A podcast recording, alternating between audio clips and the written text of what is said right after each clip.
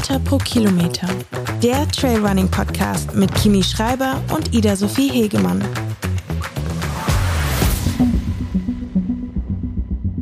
Hallo Kimi, hallo liebe Zuhörerinnen und Zuhörer. So, ja, ich habe jetzt die ganze Zeit äh, auf dich geguckt, ob jetzt noch was kommt. Ja, hallo, auch von mir. Ähm, also ich glaube, Ida, das mit der Begrüßung und das mit der Verabschiedung, das müssen wir zwar noch ein bisschen üben. Aber ja, schön, dass wir wieder da sind, alle, ähm, beim Trailrunning Podcast mit mir und Ida. Und ähm, ja, wir wollten erstmal zu Beginn der Folge sagen, dass wir uns unfassbar sehr über das positive Feedback gefreut haben. Und ich weiß nicht, wie es dir geht, Ida, aber ich war sehr, sehr, sehr, sehr positiv überrascht, wie viel da kam, wie viel Feedback kam, wie viel, wie viele Rückmeldungen kamen und auch wie viel, ja, Vorschläge zu nächsten Themen kamen. Und das hat mich wahnsinnig gefreut. Also vielen, vielen Dank hier schon mal von mir. Ja, ich war auch geflasht. Also ich hätte nicht gedacht, dass es so gut angenommen wird und ähm, habe mich auch richtig gefreut, als ich unsere erste Folge das erste Mal gehört habe und mir vorgestellt habe, wie du zum Intro tanzt. ähm, ja, also ich, äh, ich kannte ja das, also wir kannten das Intro da vorne nicht. Ich fand es sehr, sehr gut. Ich habe, muss ich zugeben, zum Tanzen war es bisschen kurz. Ich habe vielleicht ganz kurz lässig die Hüften schwingen lassen dazu, aber ich, äh, nee, also alles in allem. Und ich glaube, das kommt nicht so oft vor, bei mir zumindest nicht. Ich höre mich sehr, sehr ungern selber reden. Oder Ja, höre mir ja, sehr geht gern, mir auch so. ungern dabei zu, ja. Und da war es echt so, ich habe mir unseren Podcast, glaube ich, ich glaube, zwei, drei Mal angehört, ähm, weil es irgendwie so unwirklich und so schön war, das zu hören. Und ähm, apropos hören, nur dass ihr äh, Bescheid wisst, weil ähm, ja, ich weiß nicht, wie die Qualität bei euch ankommt, aber leider ist mein Mikrofon noch nicht bei mir angekommen hier in Chamonix.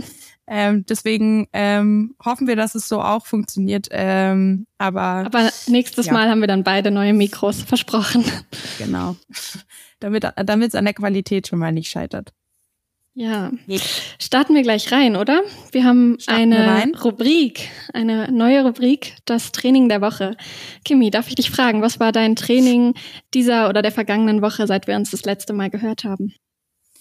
Ja, also ähm, tatsächlich war das Training der Woche für mich ganz klar am Dienstag ein lockerer Dauerlauf, denn es war der erste oder das erste Training hier in Chamonix. Ähm, und ich weiß noch, wir zwei haben am Montag, also als ich hergezogen bin, noch kurz geschrieben und du hast, weil da ging's mir, ja, war halt so alles neu und eher noch so ein bisschen schwierig. Und da hast du gemeint, warte mal den ersten Lauf ab. Äh, Mhm. Und du wirst sehen, es wird anders. Und so war es dann auch ein bisschen. Es war kein, also es waren einfach 60 Minuten ganz easy und diese 60 Minuten waren wahnsinnig, wahnsinnig emotional und wahnsinnig schön, weil ich kenne die Trails, also ich kenne einige Trails hier rund um Chamonix schon und die Sonne hat gescheint, es war blauer Himmel, es war so ein bisschen ja die die Belohnung für die letzten Wochen des Umzugs, die doch sehr stressig waren und das war absolut mein Training der Woche, ja. Genau. Das klingt gut. Aber wie fühlst du dich jetzt so nach einer Woche in Chamonix angekommen oder noch wie im Urlaub? Ähm, ich würde sagen, ich bin auf bestem Wege dahin anzukommen. Ich, äh, wie ich ja gerade schon gesagt habe, es war sehr, also ähm, so herzufahren hat sich alles sehr gut angefühlt, aber dann ist es ja doch immer sehr, weiß ich nicht, das Wetter war schlecht am ersten Tag, wo ich angekommen bin. Es war Feiertag hier in Chamonix, sprich alles war zu, die Straßen leer, Regen, grauer Himmel und dann steht man halt so in seiner neuen Wohnung und alles ist noch so unausgepackt und man stellt sich nicht nur einmal die Frage, warum genau habe ich das jetzt getan? Ähm, aber ich hatte jetzt eine wahnsinnig schöne Woche schon hier und fühle mich inzwischen nicht nur in Chamonix sehr wohl, sondern auch in meiner Wohnung sehr, sehr wohl. Habe einen tollen Mitbewohner. Ähm, ich brauche auf jeden Fall noch eine Zeit, denke ich, weil es einfach, also ich muss mich konstant da ähm, immer wieder erinnern, dass ich jetzt in Chamonix wohne. Ähm, dass es eben nicht nur ein, ein vierwöchiger Aufenthalt ist oder so, sondern einfach jetzt Dauerzustand. Aber ähm, es fühlt sich sehr, sehr gut an. Also ich bereue es nicht. Ja. Das freut mich sehr zu hören. Und du, dein Training der Woche? Meins war auch am Dienstag, aber bei mir war es eher, es war einfach ein Tempodauerlauf. Ähm, und ich muss zugeben, ich hasse Tempodauerläufe. Und habe aber, weil es so schlechtes Wetter auch hier in Innsbruck war, ähm, meinen Tempodauerlauf mit 15% Steigung auf dem Laufband gemacht, also sehr steil. Und er war dann echt richtig, richtig gut. Und hat, ich hatte lange nicht so einen guten Tempodauerlauf im Training. Ähm, so dass das mein Training der Woche war, obwohl ich es eigentlich am meisten hasse, hat es mich dann doch irgendwie am glücklichsten gemacht. Darf ich dich mal da ganz kurz was fragen, äh, weil ich weiß ja, dass du dieses äh, Laufband bei dir zu Hause hast. Wie oft, ähm, also wie oft trainierst du am Laufband? Also im Winter, als so viel Schnee war und es so glatt war, war ich schon zweimal die Woche auf dem Laufband. Aber ich mache auf dem Laufband grundsätzlich eigentlich keine Dauerläufe, sondern nur ähm, wenn schnelle Sachen, wo es zu kalt oder zu glatt oder zu schneeig draußen ist. Für Dauerläufe äh, bin ich nicht der Laufbandtyp, muss ich ehrlich sagen. Und jetzt war es echt viel weniger, weil zum einen war ich viel unterwegs, zum anderen, wenn ich dann hier war, habe ich so genossen, draußen zu laufen. Es war jetzt echt Dienstag das erste Mal seit März, glaube ich, dass ich auf dem Laufband war. Ähm, also nicht so häufig, aber ich bin nach wie vor richtig happy, dass ich ein eigenes hier zu Hause habe und dafür nicht ins Fitnessstudio muss und darauf warten muss, dass ein Laufband frei wird. Ja, das verstehe ich. Ich weiß nicht, das war aber hier bis oder bisher bei mir noch nicht so nötig, weil in München ja nie so viel Schnee liegt oder so, dass man nicht rausgehen kann zum Laufen. Das wird sich jetzt vielleicht auch in Chamonix ändern, weiß ich nicht. Also ja, ich denke auch. Man jetzt nicht drüber zu sprechen, aber vielleicht im Winter dann. Schauen wir ja, mal. Ja. Aber ja, also ich sehe es auf jeden Fall so, dass man Dauerläufe und so Sachen, lange Einheiten sind auf dem Laufband schwierig. Also wenn muss man schon echt ans Limit gehen, damit man nicht merkt, wie schrecklich es ist, ähm, stumpf nach vorne zu laufen. Ja, voll. Ja, absolut. Cool. Ja. Schöne Rubrik. Gefällt mir sehr gut. Training der Woche. Ja. Also wollen wir mal schauen, was so los war in den letzten zwei Wochen oder vielmehr seit unserer letzten Aufnahme. Was hat sich getan in der Trailrunning-Welt? ähm, es hat sich einiges getan. Wollen wir ähm, kurz übers Wochenende sprechen? Weil ähm, können wir machen. Machen wir das zuerst, dass wir über Transvulkania bei UTMB und über Chiemgau Trailrun sprechen. Genau. Ähm, Womit möchtest du anfangen? ich möchte mit Transvulkania anfangen, weil da, da äh, ja, äh, Transvulkania, ähm, ein, ein Wettkampf der UTMB World Series, ähm, wahrscheinlich mit der bekannteste, oder? Würde ich jetzt sagen. Also ich glaube, zumindest ist das so einer der, den ich am meisten noch am Schirm hatte, ähm, auf La Palma. Und ähm, mir brennt es deswegen so darüber zu sprechen, weil da halt ähm, äh, ja ein, zwei TeamkollegInnen oder Kollegen generell von mir äh, ganz erfolgreich waren. Vor allem die Toni McKen, die da auf die 48 Kilometer Distanz gewonnen hat, obwohl sie Tage davor noch nicht mal wusste, ob sie überhaupt starten soll, will, weil sie sich nicht so gut gefühlt hat. Und ähm, das war für mich ein, ja, ein sehr emotionaler, schöner Moment, sie da dann ähm, in das Finish-Bändel äh, reinlaufen zu sehen. Und die Emilia, die jetzt ganz neu bei uns im Team ist, ist Zweite geworden bei euch im Team heißt, im internationalen Adidas Terex Team. Genau, Entschuldigung. Genau. Ja, Nein, nur um alle mit abzuholen. Ich mache jetzt bisschen den Fakten-Nerd, bevor ich dich frage, ob du die Toni schon gehört hast seitdem. Okay. Also Transvulkania, es gab ähm, den 72er, das war der Ultra, der in die Kategorie 100k bei UTMB zählt. Was das genau heißt, erläutern wir, glaube ich, später eh nochmal. Und den Marathon, der in die Kategorie 50k zählt. Beim Ultra hat Dakota Jones bei den Männern gewonnen in 7 Stunden 2 vom Team N Normal, also von Kilian Jornet. ähm, bei den Frauen die Martina Valmasoy vom Team Salomon in 9 Stunden 9. Und beim Marathon hat, ich hoffe, ich spreche es richtig aus, Dima Obaya von Essex in 4 Stunden 20 gewonnen und dann die Toni aus dem Team Adidas Terex bei den Frauen in 4 Stunden 49. Also gar nicht so weit hinterm ersten Mann und ich glaube, sie war auch global damit Sechste, also overall. Und auch die anderen Frauen waren sowas wie Neunte und Zehnte, also drei ja. Frauen in den Top Ten, was ich besonders gut finde. Ja. Und ja, sonst denke ich, ist aus deutschsprachiger Sicht vielleicht noch der Südtiroler Andreas Reiterer interessant, der Dritter geworden ist beim Ultramarathon. Aber erzähl mal, also hast du Toni davor gehört, danach gehört? Das interessiert mich sehr. Äh, ganz kurz, ich bin wahnsinnig froh, dass du hier diesen ähm, äh, Zahlen- und Fakten-Part übernimmst, weil ich, ich dachte ehrlich gesagt, ich bin ganz gut vorbereitet. Ich habe hier so ein paar Stichpunkte aufgeschrieben, aber ja, wenn du jetzt deine Liste so vorliest, ist meine auf jeden Fall sehr, sehr lückenhaft. Daher finde ich sehr gut, dass du das übernimmst. Ähm, ja, ich habe mit der Toni ähm, sehr direkt aus dem Ziel gesprochen und sie war, ähm, wie gesagt, sie hatte davor ähm, überlegt, ob sie überhaupt starten soll, hatte auch ein bisschen hier und da so ein paar Ziepereien, ähm, aber auch einfach mental nicht so richtig drin gewesen. Und dann, glaube ich, ist da einfach in, ein enormer Druck und eine enorme ja, Belastung einfach abgefallen, sobald sie im Ziel war. Ich meine, sie ist Erste geworden, ja, aber sie hat sich auch es war ihr erstes großes Rennen der Saison, ähm, dann auch Qualifikation für den UTMB, also für die Finals in Chamonix im August, ähm, wo sie den OCC wieder laufen möchte. Also das, ich glaube, da ist wahnsinnig ihr von viel von ihr abgefallen und das war sehr, sehr schön,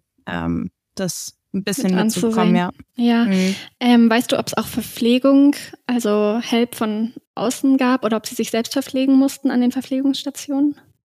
Boah, das weiß ich tatsächlich nicht. Also ich weiß, dass von unserem Team ähm, einige auf der Strecke waren. Ich glaube aber tatsächlich, dass, ähm, also ob sie jetzt tatsächlich was ähm, gereicht bekommen hat von außen oder ob sie das selber machen musste, weiß ich nicht.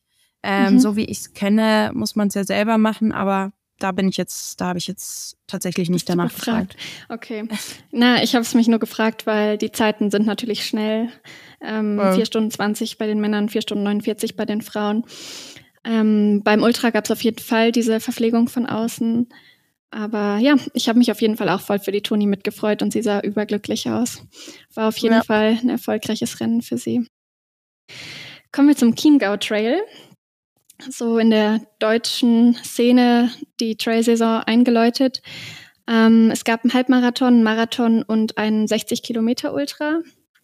Ich mache wieder hier den Nerd. Bitte, ich habe gar nichts, ich wollte gar nichts mehr sagen. Ich lasse dich jetzt hier kurz mal. Na, da habe ich gleich auch noch eine Frage, weil da waren auch wieder so viele Terex-Athleten am Start.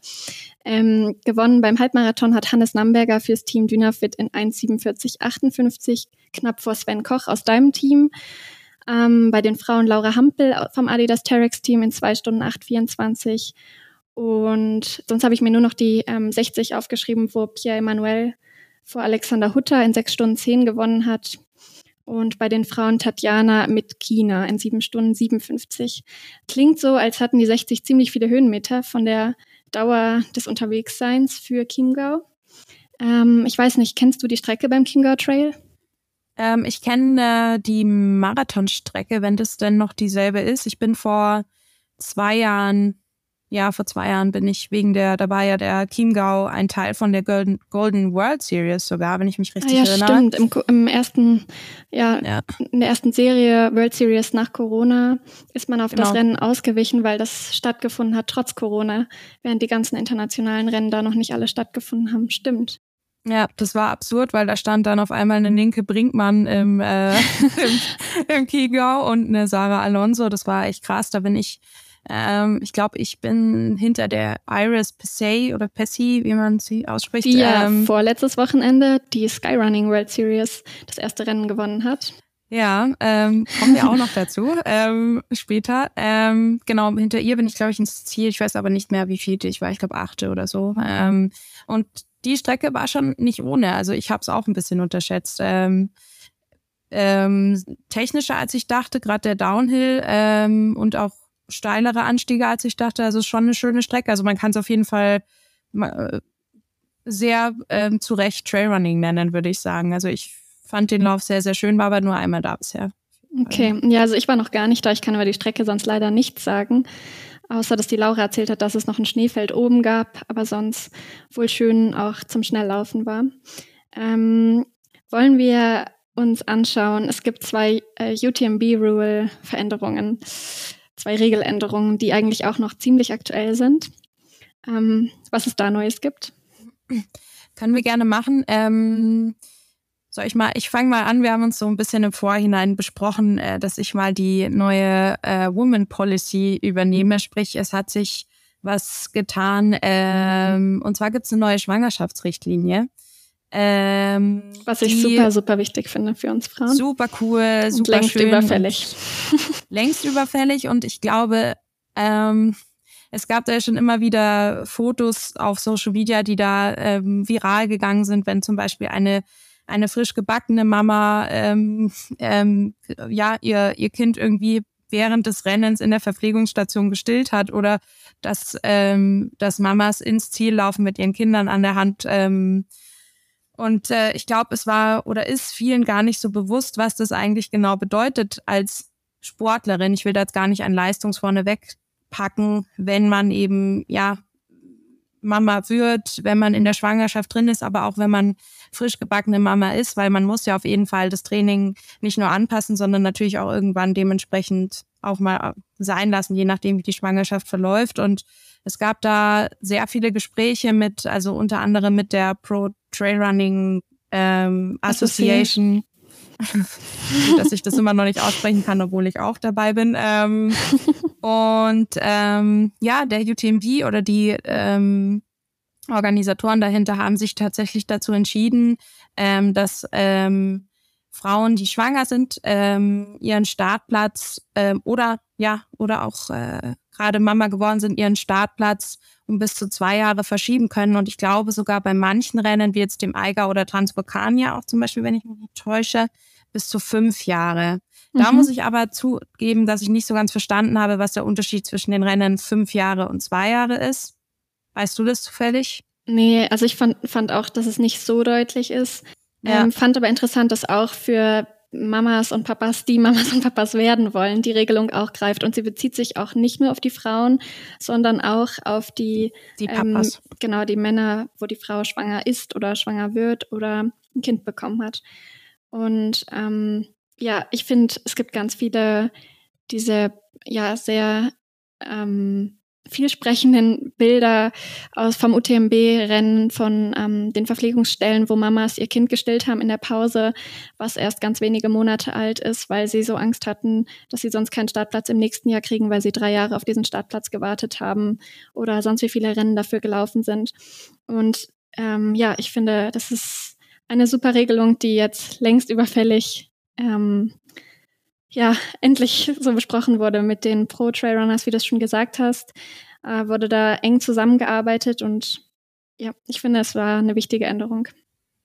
Und vor allem, man hat auch, ähm, also es wurde ja dann, das wurde gepostet und online gemacht und die Reaktionen waren wahnsinnig, wahnsinnig, ja, positiv auch, also natürlich, ähm, es, ich glaube, dass da einfach für viele Frauen schon auch das fühlt sich einfach, finde ich, gut an, wenn solche Dinge, die eigentlich selbstverständlich sein sollten, dann doch auch mal in den Leistungssport irgendwie getragen werden und dort ankommen und immer mehr Beachtung finden. Und äh, ähm, also ich finde es einen wahnsinnig wichtigen Schritt und finde es auch super, dass der, dass die UTMB-Organisation oder der UTMB da mitzieht und da auch bereit ist, dann Änderungen einzugehen. Fand ich ein wahnsinnig, wahnsinnig schönes schönes Statement, was Sie da gesetzt haben. Lässt auf mehr hoffen diesbezüglich.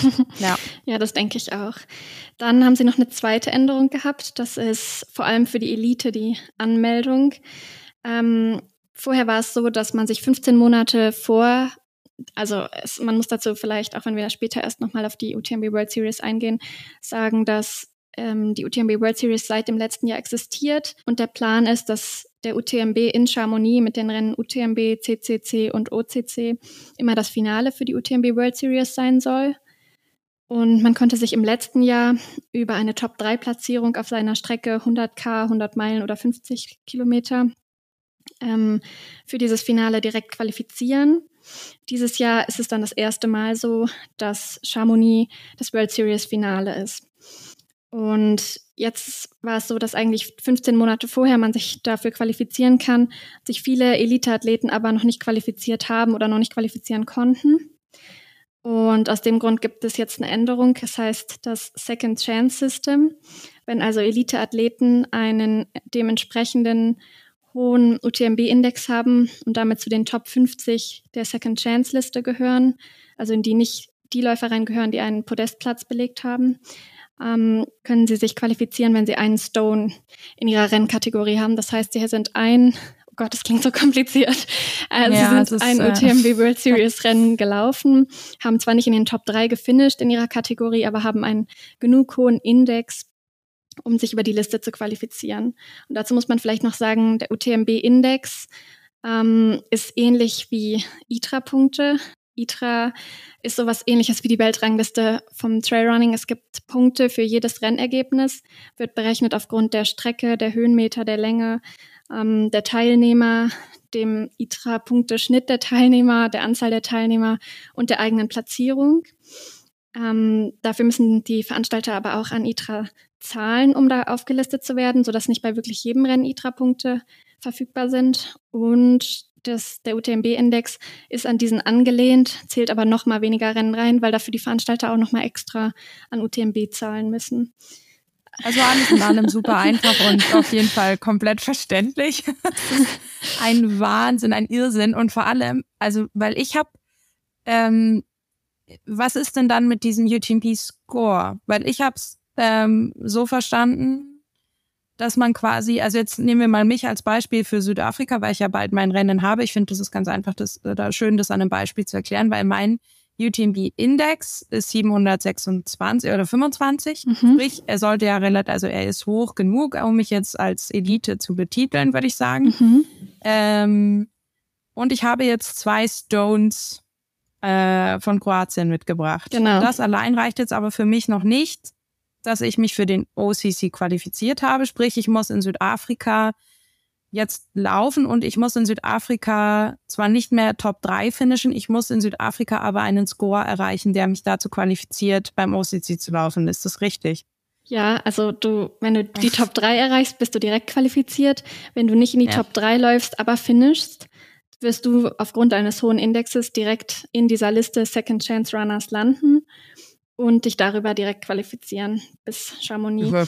Also ich denke, ähm, dass selbst wenn du 20. werden solltest, was nicht der Fall sein wird, ist dein Index immer noch hoch genug, um in der Liste stehen zu bleiben, so dass es wahrscheinlich auch einfach ein bisschen Druck rausnimmt. Ich bin zwar sicher, dass du aufs Podium läufst, aber ähm, ich glaube, es ist toll zu wissen, dass auch wenn das nicht so ist, dass man dann trotzdem noch eine Chance hat, reinzukommen. Was ich aber dazu sagen muss, dieses Second Chance System wird es nur dieses Jahr geben, nächstes Jahr nicht mehr. Und da kommen wir jetzt auch schon zur anderen Änderung.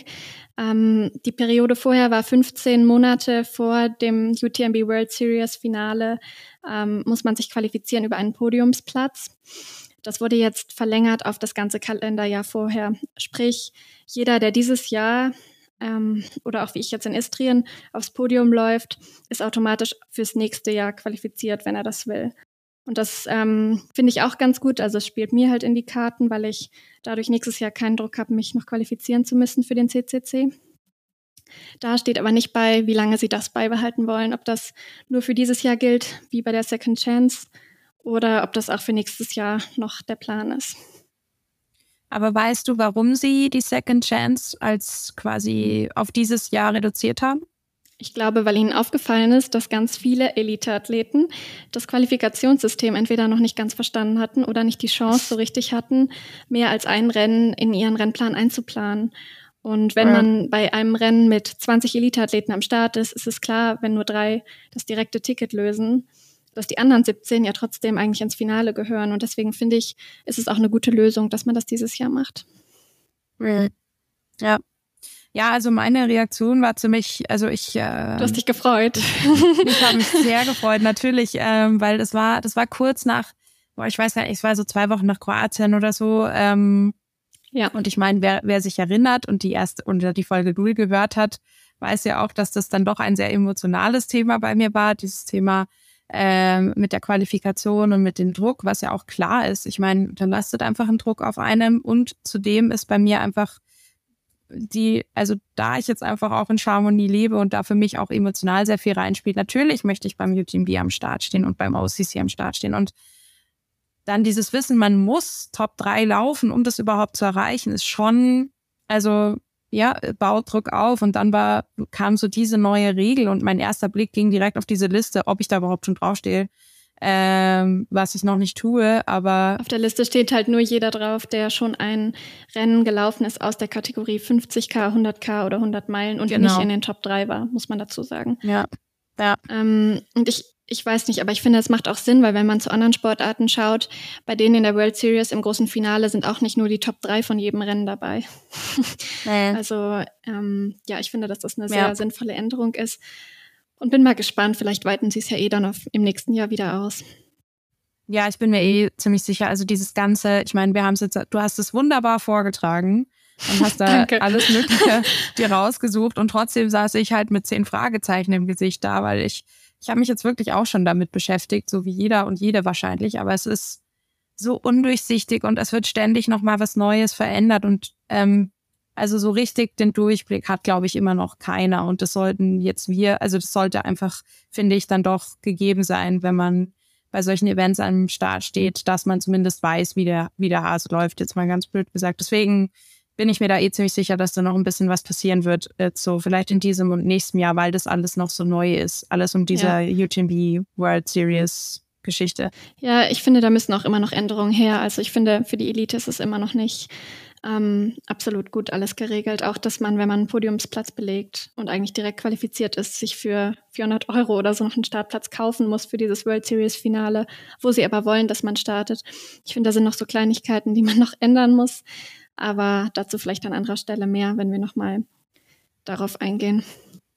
Ja. Das ähm, dritte, was ich gern behandeln würde oh. und wo ich auch will, dass du gleich was zu sagst, ist ähm, ja die WM-Nominierung vom Deutschen Leichtathletikverband ist raus und sie wurde jetzt am Donnerstag veröffentlicht.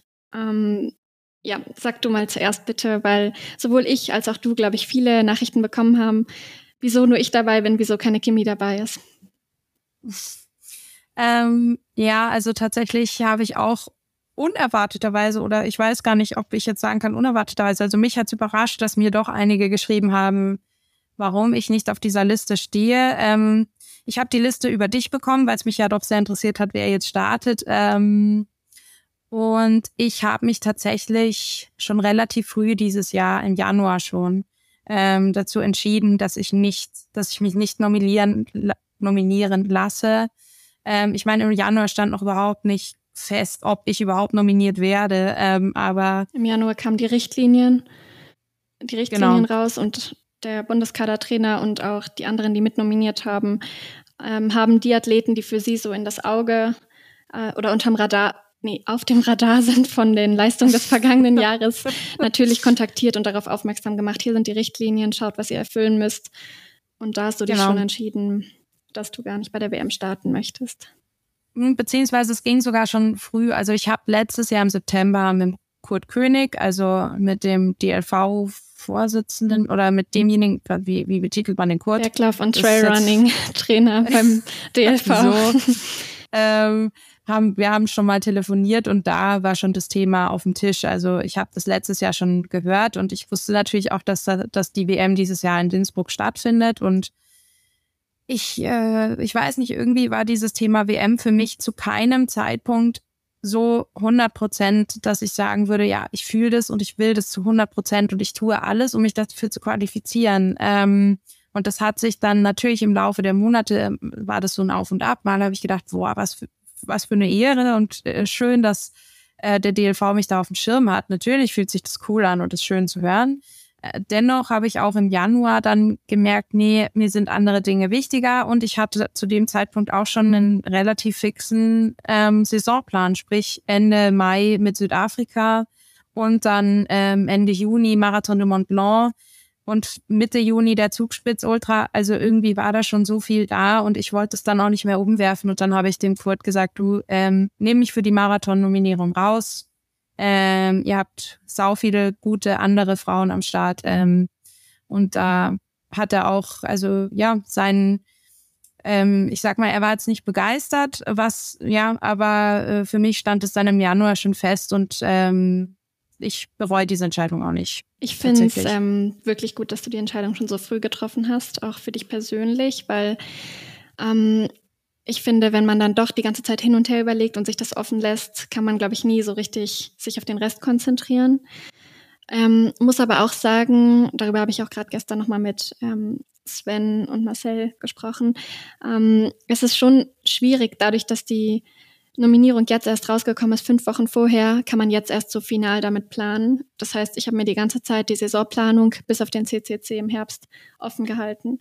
Und das macht es schon schwierig für alles, für Sponsoren, die natürlich wissen wollen, wo du rennst, für einen selber, fürs Training, ähm, für alles an Planungen, für den Sommer, für Trainingslager.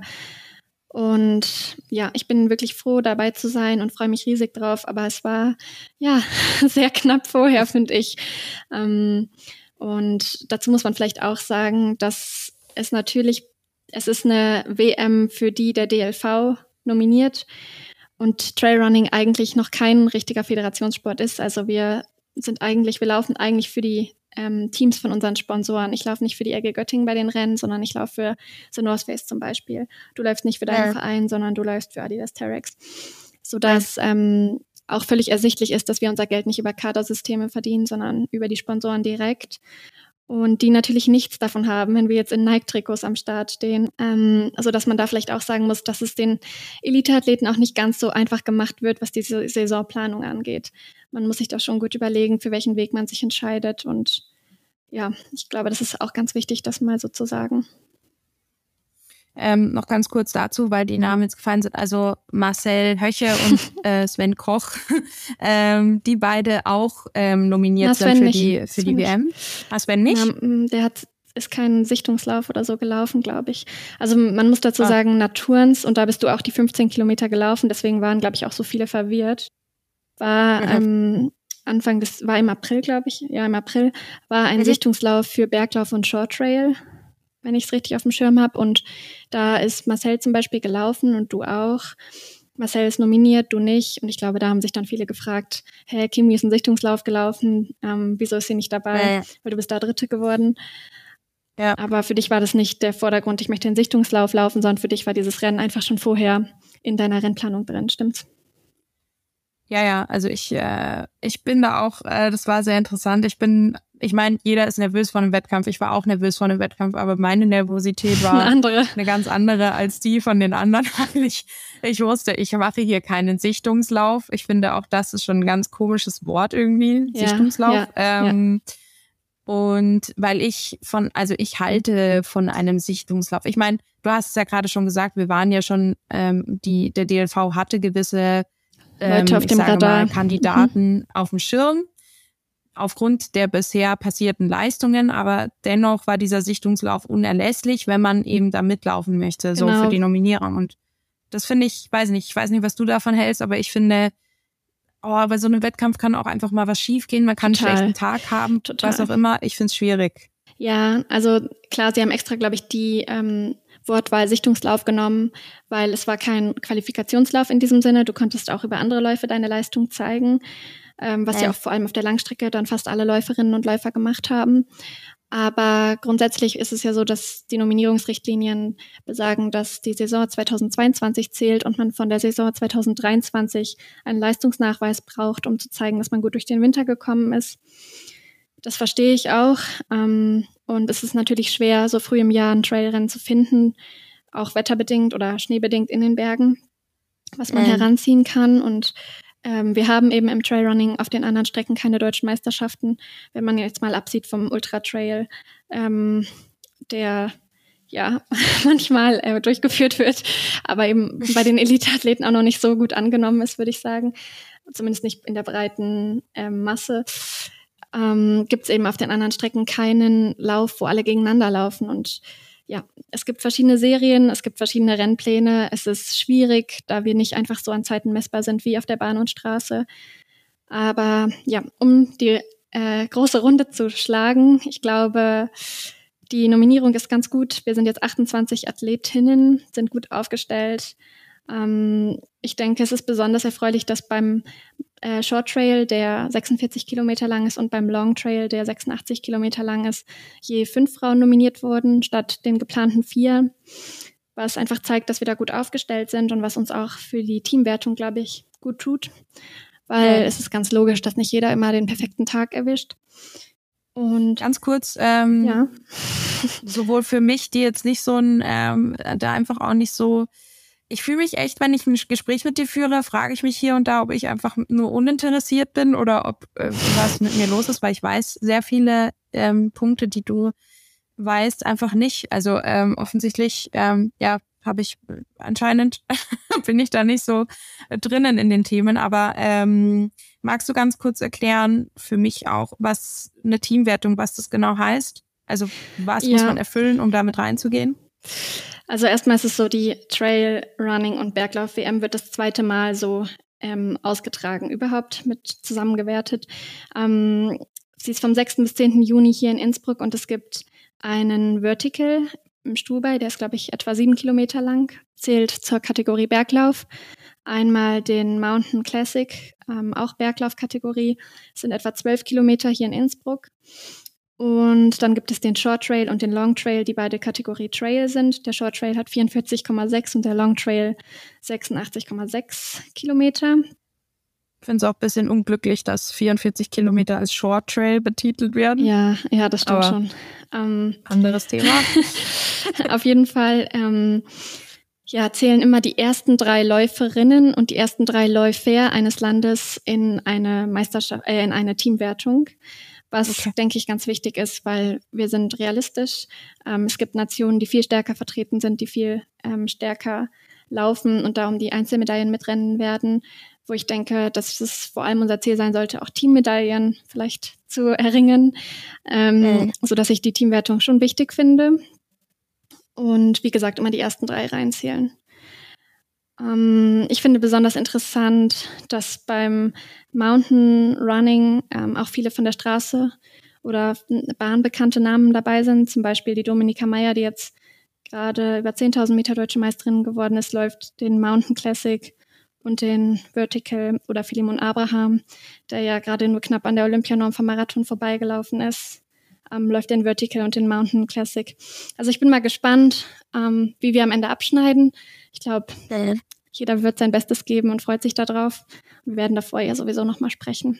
Aber ich dachte, es ist ganz gut, wenn wir da mal drauf eingehen. Es ist, also ich, ich glaube, dass das ein krass cooler und ja, allein, dass dieser Event in Innsbruck stattfindet. Ähm, und also man sieht ja jetzt auch auf Social Media immer mehr, wie jetzt die verschiedenen ähm, Teams von den Ländern nach Innsbruck kommen, sich die Kurse oder zumindest Teile von den Strecken anschauen. Ähm, was ich auch ganz, ganz cool finde, weil noch so viel Schnee ist, dass voll. man bei den 80 kaum was anschauen kann, wenn ich das mal ehrlich so sagen darf. Ach, krass, echt? ja. Okay. Ähm, ja, aber das ist schön. Das wird ein mega cooler Event. Da bin ich mir wahnsinnig, wahnsinnig sicher. Und ich bin auch unfassbar gespannt, wie das deutsche Team abschneidet ähm, und werde es dann quasi ähm, ja auf jeden Fall aus der Ferne ähm, beobachten und ähm, wenn ich, wenn wir noch hier sind, ganz kurz, weil das hatten wir jetzt noch gar nicht. Was ging in dir vor, als du die Nominierung vor dir hattest? Ich meine, bis vor kurzem wusstest du ja selbst auch noch nicht so 100 Prozent, dass du tatsächlich mitlaufen wirst. Ja, genau. Final wusste es niemand bis zur finalen Nominierung. Ich habe dir auch direkt Bescheid gegeben. ähm, ja. Na, ich habe mich sehr gefreut. Ein Stück ist natürlich einfach viel Erleichterung. Ähm, mein Gefühl gewesen, weil man bis zuletzt so ein bisschen auf den heißen Kohlen gesessen hat. Long Trail sollte, glaube ich, eigentlich am 14. April nominiert werden. Wir haben jetzt den ähm, 7. Mai heute und äh. wissen es noch recht frisch. Ja, ähm, ich war in erster Linie einfach nur wirklich richtig froh und glücklich und freue mich jetzt riesig auf das Rennen. Und ja, versuche auch mehr auf der Strecke jetzt zu trainieren, weil das habe ich mich vorher nicht so richtig getraut. Ich habe gedacht, das ist dann doch so ärgerlich, wenn es nicht klappt. Ähm, und weiß, dass voll viele vorausgesetzt haben, dass ich dabei bin. Ähm, ich selber war mir aber bis zuletzt nicht sicher, deswegen bei mir war es vor allem auch Erleichterung und Freude. Ja, also da werden sie schon. Also mich hat es jetzt nicht überrascht, aber ich kann verstehen, dass man da bis zuletzt zweifelt an der. Also hätte ich auch so getan, aber für mich stand es eigentlich schon sehr, sehr fest, dass du da mit dabei bist und freue mich sehr für dich, habe ich dir ja schon gesagt. Ähm, ich habe dir auch gesagt, dass ich am Abend mit einer Apfelschorle auf dich angestoßen oder auf dich anstoße, was ich getan habe. Sehr süß. Ähm, ich habe mit meinem Mitbewohner hier in Chamonix haben wir mit, ich glaube, er hat Traubensaft gehabt, ich eine Apfelschorle und wir haben auf deine Nominierung unter anderem angestoßen, ja. Sehr süß, das freut mich. Ja. Also kann eigentlich nichts mehr schiefgehen jetzt. Ja, quasi, quasi gar nichts mehr. oh je. Ja. ja, darauf kommen wir, glaube ich, ähm, so dichter das rückt, nochmal zu sprechen. Ja. Aber wollen wir zu unserem Hauptthema kommen? Wir haben Fragen aus der Community bekommen und uns dafür eine entschieden. Ja.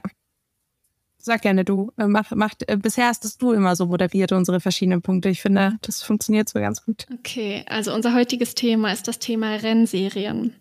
Wir sollen mal bitte genauer die Rennserien erklären, weil es einige gibt.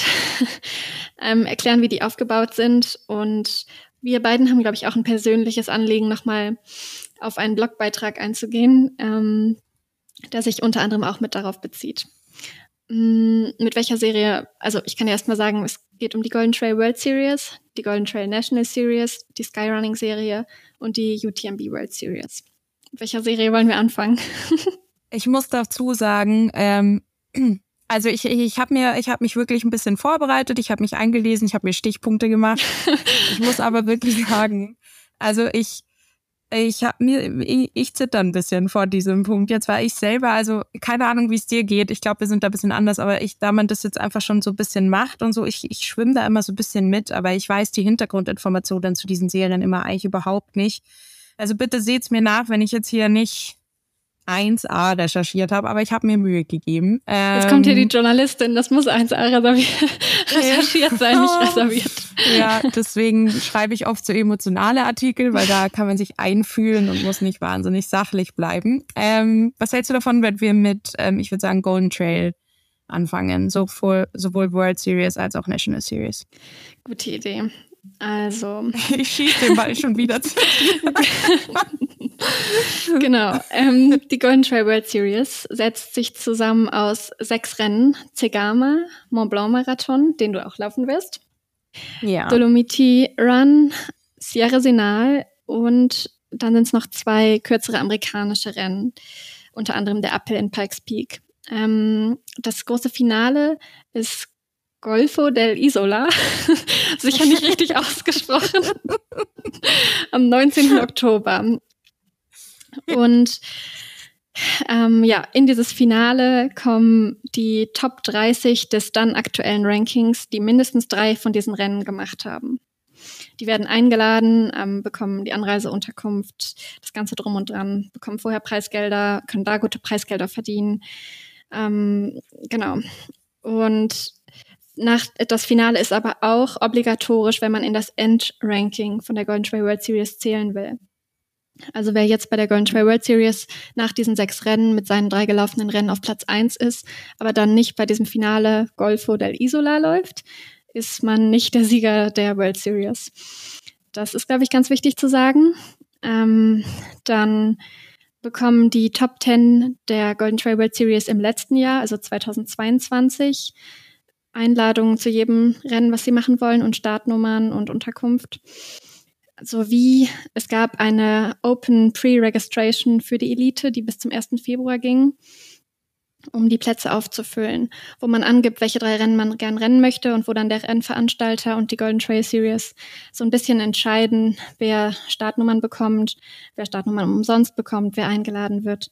Und da zählen natürlich mehrere Kriterien rein, nicht nur ähm, der ITRA-Index oder UTMB-Index, was auch immer jetzt herangezogen wird, sondern auch andere Rennergebnisse oder Motivation oder ist es eine Straßenläuferin, die auf einmal ähm, die Trails erobern will. Also ja, da ist nicht nur ähm, berücksichtigt, was man für einen Index hat.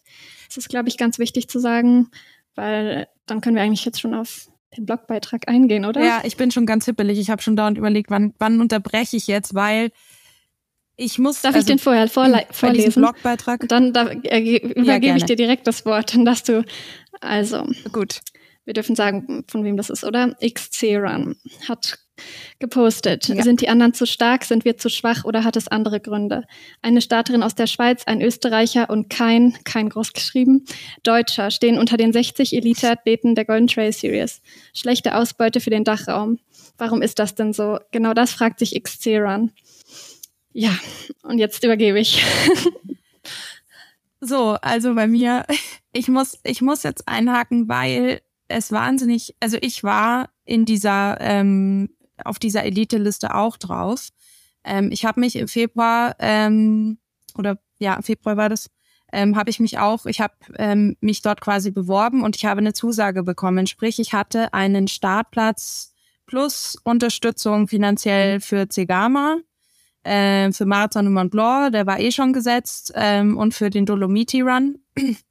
ähm, und ich wäre somit in der Elite-Liste aufgetaucht, hätte ich selber dann nicht gesagt, ähm, okay, ich entscheide mich doch dagegen, weil mir jetzt in diesem Jahr die Qualifizierung für den UTMB wichtiger ist ähm, und ich damit quasi Ende Mai in Südafrika laufe und nicht zwei Wochen vorher bei Zigama mitlaufen kann.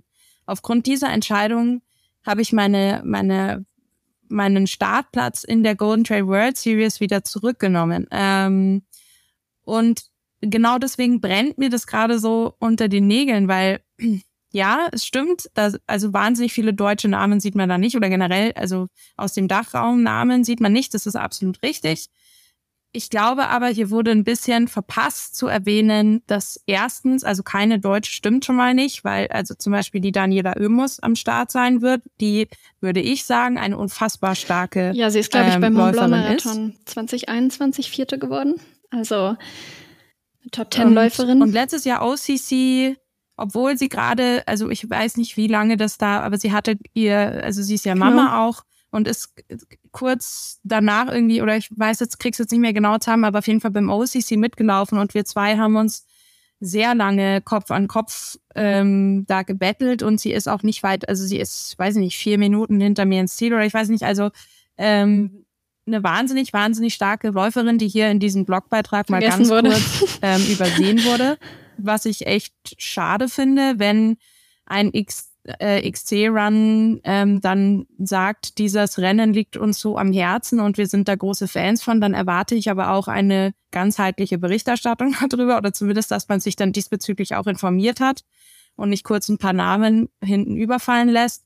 Und bei mir an meinem Beispiel kann man halt auch sehen, dass die, es gibt eben diese verschiedenen Rennserien. Wir haben eine Golden Trail World Series, ja, aber wir haben auch einen UTMB, wir haben Skyrunning, was auch immer. Es gibt wahnsinnig viele Wettkämpfe und man fokussiert sich eben, man kann nicht bei allen mit, mitlaufen. Und ähm, für mich persönlich war eben in diesem Jahr der UTMB wichtiger und dann finde ich so einen Blogartikel, auch wenn er hier und da jetzt nicht ganz unwahr, also ich habe ihn mir dann schon da war es besser, weniger reißerisch. Ähm, da muss ich dir recht, ja. Es wurde besser, aber dennoch war ich schon, also ich musste was in die Kommentare schreiben. Also mich hat's nicht ganz losgelassen. Ja, gesagt. also mir ging's da ähnlich letztes Jahr wie dir dieses Jahr. Ich habe mich dann dazu entschieden, ähm, nicht zu laufen, obwohl ich vorher die Pre-Registration gemacht habe.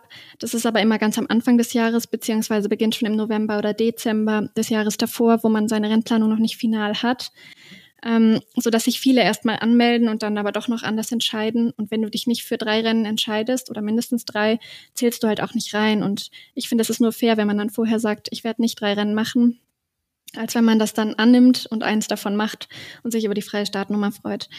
Also finde ich sehr löblich. und ähm, ja, genauso denke ich, ähm, vielleicht, ja, weiß man das, derjenige oder diejenige, die das geschrieben hat, wusste das vielleicht auch so in dem Rahmen nicht, ähm, dass das auch viel Eigenentscheidung von uns Athleten ist. Melde ich mich da an, melde ich mich an und mache es dann doch nicht. Und es ist nicht, es wird einfach rausgesucht und die sind dabei.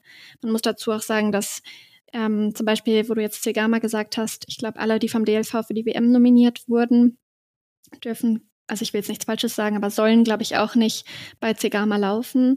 Was da auch hieße, wenn man sich jetzt gemeldet hat und jetzt aber bei der WM nominiert ist und damit das Rennen Segama nicht machen kann, dann ist es auch schon wieder eine Umplanung, die erforderlich ist. Und es sind einfach diverse Rennserien und ich zum Beispiel habe mich auch bewusst ähm, für die UTMB World Series entschieden und gegen die Golden Trail World Series, weil ich sie 2018 ein paar Rennen gelaufen bin, 2019 gelaufen bin, 20 und 21 eben auch noch ähm, da aber nicht drei Rennen gemacht habe und nicht das Finale gelaufen bin und dann einfach gedacht habe, es macht nur Sinn, wenn man es komplett läuft und das ist für mich einfach im Moment nicht das Ziel gewesen. Und ich glaube, so geht es vielen Elite-Männern und Frauen in Deutschland. Und unabhängig davon frage ich mich, äh, wer da als Schweizer und Österreicher und so gezählt wurden, weil also allein wenn ich mir die ersten Namen anschaue, habe ich zwei Schweizer. Aber wir müssen es jetzt nicht so auseinanderpflücken. Mhm.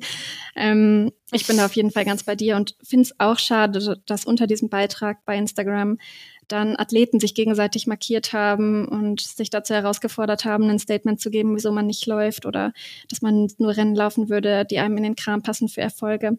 Das finde ich schon sehr schade, weil ich denke, da sollten wir Athleten eher zusammenhalten und sagen, was ist das für ein reißerischer Blogbeitrag oder Post, als uns gegenseitig anzuschwärzen. Ja, absolut. Also was man jetzt positiv nennen kann, vielleicht ist, dass ähm, XT Run da ganz ich sag mal, ähm, verständnisvoll reagiert hat und meinte, es wird richtig gestellt. Was mir da allerdings, jetzt muss ich auch mal ein bisschen die Journalistin in mir sprechen lassen, nicht so passt, ist einen Beitrag rauszuhauen. Ich meine, der geht dann, das ist öffentlich. Da geht es um ein Thema, was uns Athleten und Athletinnen betrifft, wo auch ein bisschen gegen unsere äh, offensichtlich nicht aktiv genug Teilnahme an dieser World Series geschossen wird und dann merkt man im Nachhinein, da sind ein paar Fehler drinnen und dann wird die Richtigstellung im Nachhinein versprochen. Das funktioniert eigentlich so nicht. Also wenn ich so einen Artikel schreibe, dann erwarte ich da schon auch irgendwie, dass das Hand und Fuß hat. Aber ich, ähm, ja. Du könntest ich, einen schreiben. Ähm, finde es cool, dass. nee, nee, ich schreibe da auch nichts drüber. Ich bin mir sicher, wir würden da auch viele Fehler passieren. Ähm, oder kann ich, ich will mich da nicht, ähm, ich weiß ich nicht, dafür sehe ich mich nicht genug informiert genug für über die Series, ob, als dass ich da was schreiben könnte. Ähm, genau, aber finde ich cool, dass wir ja, dass das unser Thema ist. Ja, sowas mag ich. ich. auch. Es lag uns, glaube ich, auch beiden sehr am Herzen. Ja, ähm, absolut. Bevor wir jetzt noch zur National Series kommen, wollte ich noch sagen, weil ich finde, es ist auch ein, einer der Hauptunterschiede zur UTMB World Series, unabhängig von den Rennlängen. Ähm, ist die Golden Trail Series wirklich sehr, sehr Elite-Athletenfreundlich. Also was die Reisen, die Unterkünfte, die Startnummern angeht, die gesamte Organisation, auch ähm, Fotografen, Videomaterial für einen selber, für die Marken, für die Sponsoren. Ähm, ich habe jetzt hier nur einen Ausschnitt aus der Preisgeldliste, aber für jedes einzelne ähm, Golden Trail World Series Rennen verdienen Männer und Frauen gleich viel.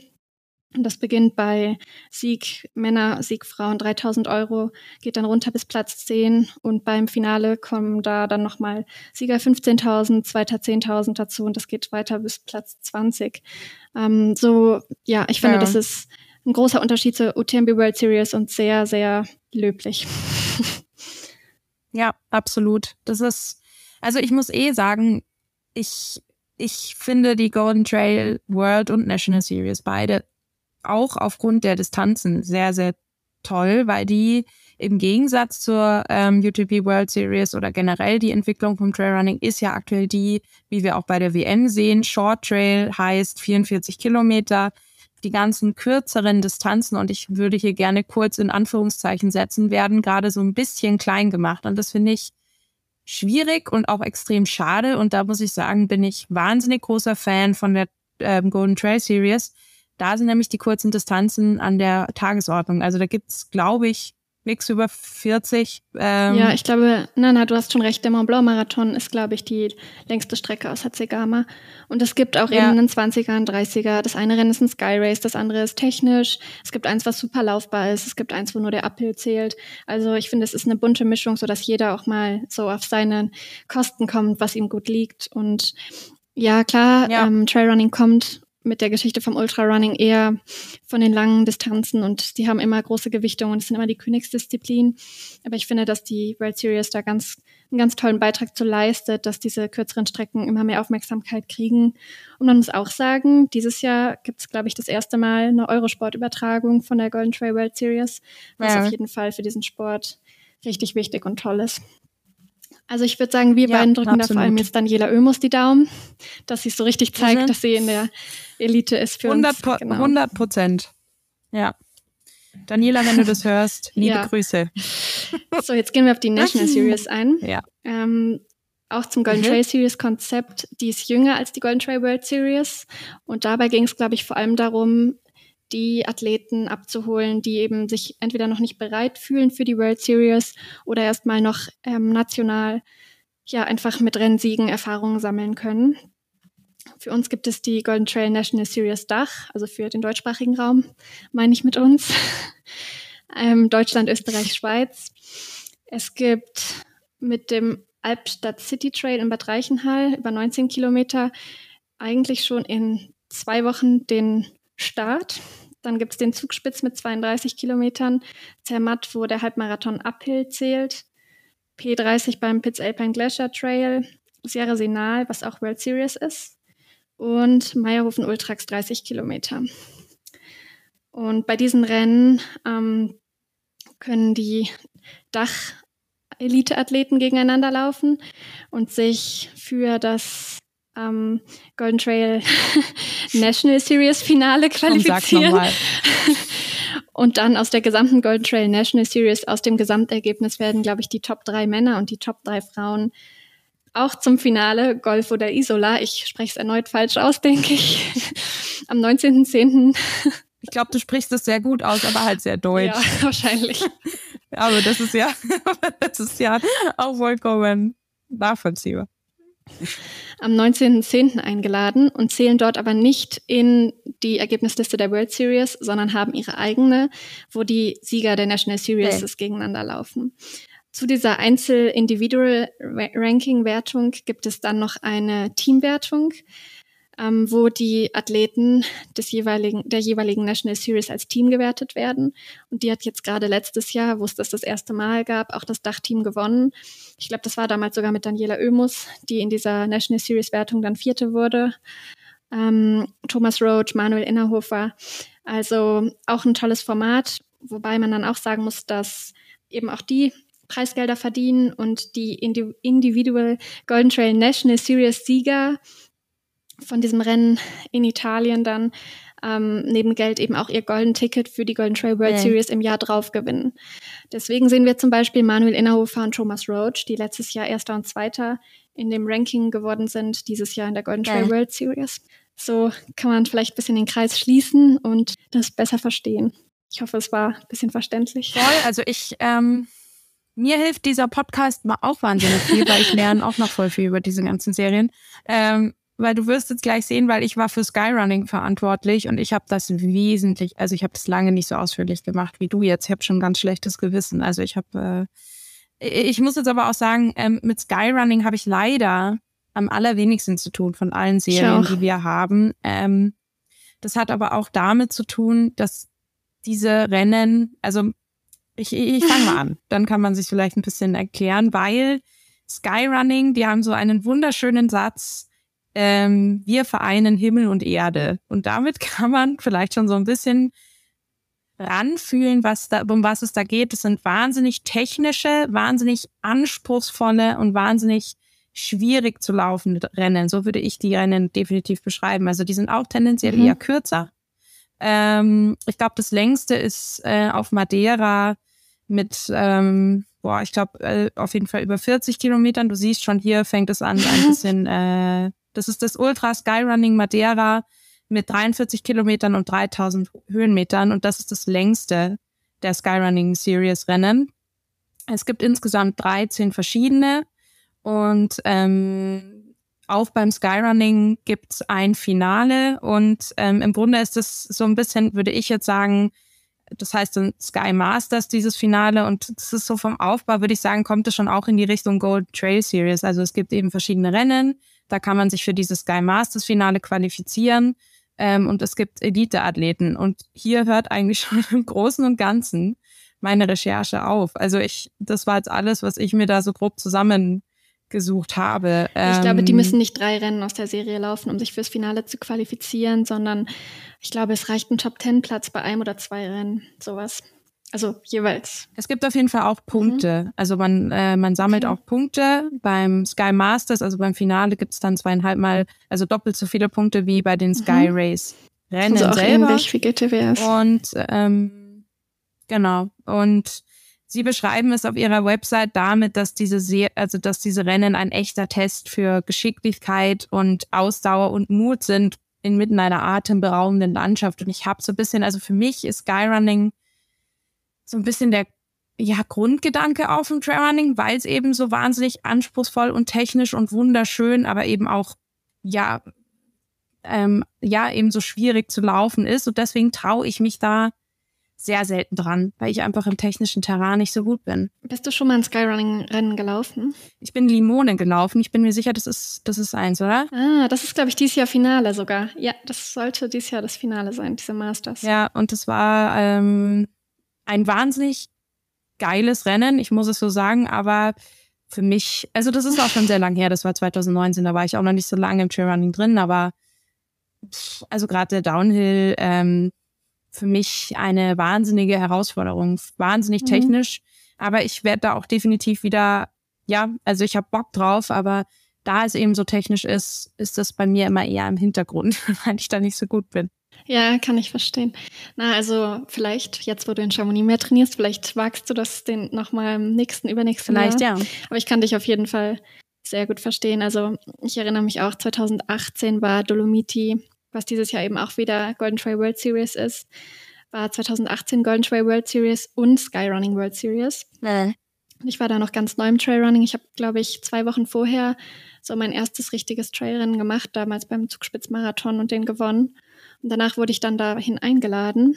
Und es war das schlimmste Rennen meines Lebens. Also wirklich untertrieben. Ich glaube, deswegen habe ich bis heute in dieser ITRA-Kategorie 20 so einen niedrigen Score, weil ich habe so schlecht abgeschnitten. Also wir sind hochgelaufen. Da läuft man auf den ersten elf Kilometern etwa 2000 Höhenmeter hoch. Und auf den zweiten zehn Kilometern äh, läuft man diese 2000 Höhenmeter runter im Downhill. Und oben war noch alles gut. Ich glaube, ich war sogar in den Top 10 der Frauen. Ähm, und ich habe jetzt zu dem Zeitpunkt auch noch in Hannover gelebt und trainiert, also überhaupt nicht Bergerfahrung äh, im Training gesammelt. Dann bin ich oben angekommen und habe da gesehen, dass von der Bergrettung diese Leute da vermummt standen und einem gezeigt haben, wo man runterlaufen muss. Und ich dachte, das ist ein Scherz. Ich habe wirklich nicht geglaubt, dass ich da jetzt runterlaufen muss. Ich habe die ganze Zeit vor mir hergeheult. Ich bin immer wieder am Rand stehen geblieben und habe überlegt, ob ich wen fragen kann, ob ich woanders runterkomme. Aber irgendwie hat ein Mann zu mir gesagt, es gibt keine Alternative, man muss so oder so runter. Dann habe ich mich da runtergequält und ich war wirklich, ich weiß nicht, ich war am Ende bestimmt sowas wie 45. oder so. Also es war mit Abstand mein schlechtestes Rennen, mein schlimmstes Rennen. Ich habe danach meine Mutter angerufen und gesagt, ich mache nie wieder ein Skyrunning. Und dabei ist es tatsächlich geblieben. Ja, aber ich glaube tatsächlich, ähm, dass das, also ich finde Skyrunning, da brauchst du schon Erfahrung und da brauchst du auch, also wie jemand auch wie ich, die jetzt bis jetzt in München gelebt hat, mit Asphalt unter den Füßen, nie ja, willst du da gut drin sein. Bei dem Rennen zum Beispiel darfst du dir ja dann den Downhill sozusagen auch frei wählen. Also du kannst Schuss runterlaufen über die Geröllfelder in den Dolomiten. Ähm, also selbst jetzt, wo ich in Innsbruck lebe und trainiere und sagen würde, ich bin im Technischen auch gut, würde ich mir das in dem Maße nicht trauen, wie das da die schnellsten Frauen und Männer können. Und diesen Mut habe ich ja. einfach nicht. Also mich reizt es tatsächlich gar nicht. Aber ja, ich finde ja. immer wieder, wenn ich die Rennausschnitte sehe vom Skyrunning, Respekt. Also wie man da so runterrennen kann, das ist für mich einfach nicht erklärlich. ja. Ähm, nur mal kurz mit Blick auf die Uhr. Wir haben ja jetzt noch, also UTMB World Series hätten wir theoretisch noch wir offen. Wir können es ja relativ kurz machen. Was meinst du? Ich würde es schon noch machen. Ja. Here you go. Okay. UTMB World Series, die letzte unserer Serien. Die UTMB World Series hat 36 Events. Das große Finale ist der UTMB. So wie ich das vorhin schon erklärt habe, ähm, ist das dann dieses Jahr das erste Mal der Fall. Es gibt drei Kategorien, die World Series Finals darstellen. Die 100-Meilen-Kategorie, dafür ist der UTMB mit den 170 Kilometern das Finale, die 100K-Kategorie mit dem CCC als Finale und die 50K-Kategorie mit dem OCC als Finale, wo Kimi auch starten möchte. und Ida beim äh, CCC am Start ähm, sein wird. Und eigentlich läuft man als normaler Läufer ein UTMB World Series Rennen in der Kategorie, für die man sich qualifizieren will und hofft dann auf diese Lotterie, um einen Startplatz zu bekommen. Die, bei der Elite qualifizieren sich die ersten drei, also das Podium ähm, für das Finale. Dazu kommen jetzt diese Second Chance Runner, was wir vorhin erklärt haben. Ähm, und eigentlich war es das im Großen und Ganzen auch schon. Also man läuft in der Regel nicht mehrere, also kann man natürlich, aber man muss nicht mehrere Rennen der UTMB World Series laufen, um sich fürs Finale zu qualifizieren. Ähm, das finde ich ist ganz interessant. Natürlich für den Normalo, der nicht zu den Elite-Athleten gehört, ist das, glaube ich, ganz gut, um durch diese so, sogenannten Stones eine höhere Wahrscheinlichkeit in der Lotterie zu haben. Zumindest wird das so gesagt. Ich weiß nicht, ob das so stimmt. Ähm, und das ist es eigentlich auch schon zur UTMB World Series die wir jetzt beide dieses Jahr eigentlich laufen mit mindestens einem Rennen. Also ich mit einem, du mit deinem zweiten jetzt schon dann in zwei Wochen. Genau, ich mit meinem zweiten, aber bei mir ist es äh, tatsächlich so ein, also ich laufe ja Ende Juni zum Beispiel eben auch Marathon de Mont Blanc ähm, und dann auch Sierra Senal. Ähm, da ich eben, ich sag mal, auf den etwas kürzeren äh, Distanzen unterwegs bin, kann ich halt so ein bisschen ein paar mehr Rennen reinpacken in meine Planung. Aber also bei mir ist es quasi ein kleiner Mix aus zwei Serien, aber ähm, ja, nichtsdestotrotz ist der Fokus natürlich ganz klar auf dem OCC, für den ich mich hoffentlich qualifiziere. Da wollte ich auch ähm, noch was anderes ähm, fragen, weil du ja jetzt in Chamonix wohnst. Wirst du vorher jeden Kilometer so oft es ja. geht ablaufen? naja, ich war ja letzten Sommer auch schon äh, sechs Wochen hier und bin da auch schon diese Strecke rauf und runter gelaufen, mehrmals. Ähm, Von daher, ich werde jetzt, also natürlich, ich werde die, sobald ich weiß, dass ich für ein OCC qualifiziert bin, nicht vorher, werde ich mir die Strecke bestimmt ein paar Mal anschauen, aber also irgendwann kennst du sie halt. Also was willst du da dann noch anschauen? Da kennst du halt dann alles, da kennst du jeden Anstieg, da kennst du jeden Downhill. Ähm, dann ist es auch gut. Ähm, ich glaube, bei mir geht's wirklich gerade eher drum, ich muss einfach mehr Höhenmeter in die Beine bekommen. Und du, man sieht schon, also im Vergleich von letzter Woche noch und dieser Woche, es ist absurd. Also ich habe diese Woche ja mehr als 5000 Höhenmeter gesammelt. Letzte Woche waren es gerade 300. Also es ist ein halt, Unterschied. Äh, es ist schon, ich weiß schon, äh, ich weiß schon genau, warum ich diesen Schritt jetzt gemacht habe. Ähm, und von daher, ja, ähm, schauen wir mal. Schauen wir mal, wo das hingeht. Auf jeden Fall war ja. das eine Frage aus der Community. Wir haben schon einige Fragen bekommen, was total cool ist und wollen eigentlich jede Woche mal eine besprechen. Ähm, wir haben dafür jetzt eine Feedback- und Fragen-Mail. Die ist hmkm.e3mediahaus.at. Wir werden sie auch in den Show Notes verlinken, weil ähm, ja, damit klar ist, wie man sie schreibt. Oder willst du es nochmal buchstabieren? ja, ja klar, nicht schlecht. ähm, ja, genau. Ähm, ja, also wie gesagt, haben wir schon am Anfang der Folge gesagt. Wir haben uns wahnsinnig gefreut über alle Anregungen, alle Vorschläge, alle Fragen, die kamen. Wir haben sie uns auch, also da geht nichts verloren. Ähm, und ähm, wir wollen da auf jeden Fall immer dazu reden, vor allem, weil das auch oft Fragen sind und Themen sind, die wir selber auch schon im Vorhinein ähm, uns überlegt hatten, die man besprechen könnte. Ähm, von daher, falls ihr Feedback habt, falls ihr eine Frage habt oder was auch immer, immer her damit. Ähm, wir freuen uns mega drüber. Ganz genau. Und bewertet uns gerne auf allen Plattformen. Darüber freuen wir uns auch. Und sonst, die Folge war jetzt länger als die letzte. Vielleicht hört ihr die ja sogar beim Laufen. Also viel Spaß beim Anhören von uns beiden, oder? Genau. Und ähm, hoffentlich bis bald. Dann oder hoffentlich auch mit zwei Mikros. und äh, ja, schön, dass ihr zugehört habt. Tschüss. Tschüss.